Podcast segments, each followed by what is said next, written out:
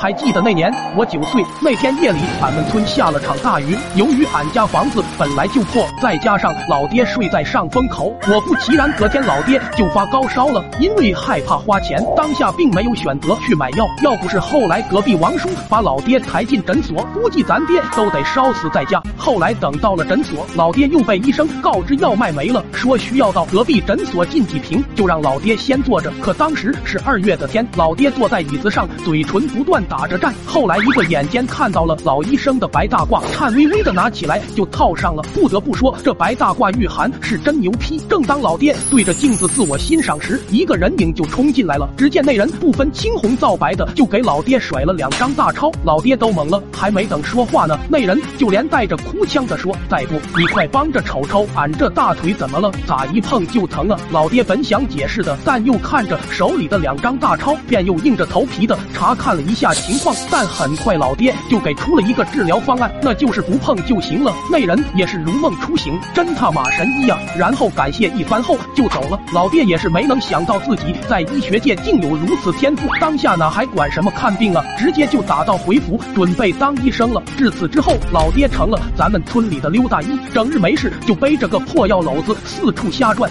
逢人就问你有病吗？咱这现在办卡可免费打一针，结果这下可把村民们吓得不轻，见了咱爹都纷纷绕道走。后来老爹眼见没生意，干脆放手一搏，带着他救死扶伤的梦想去城里闯荡了。初来乍到的是一家饭馆，只见老爹跟个陌生男子坐在一旁，突然贴切的说道：“兄弟，我瞅你挺像有病的，要不要俺给你瞧瞧？”那人听闻也是愣了一下，以为老爹是个疯子，转身站起来就要走。老爹眼见猜错了，立马又迎了上。兄弟，还请留步啊！现在正值死人旺季，俺没猜错的话，你妈绝对有病。我这正搞活动呢，现在办卡还可以。老爹话都没说完，就让人给扇飞了。后来老爹趴在原地也是摸不着头脑，但好在还没放弃他的梦想。收拾好心情后，又开始踏上新的征程了。结果下午咱爹意外的就接了个单子，是隔壁村的一个老头腿瘸了，需要打石膏。老爹二话没说就答应了，然后一路跟着老头来到了他家。在安顿好老头之后，咱爹掏出工具就开始上手了。老头也是安详的躺在藤椅上闭着眼。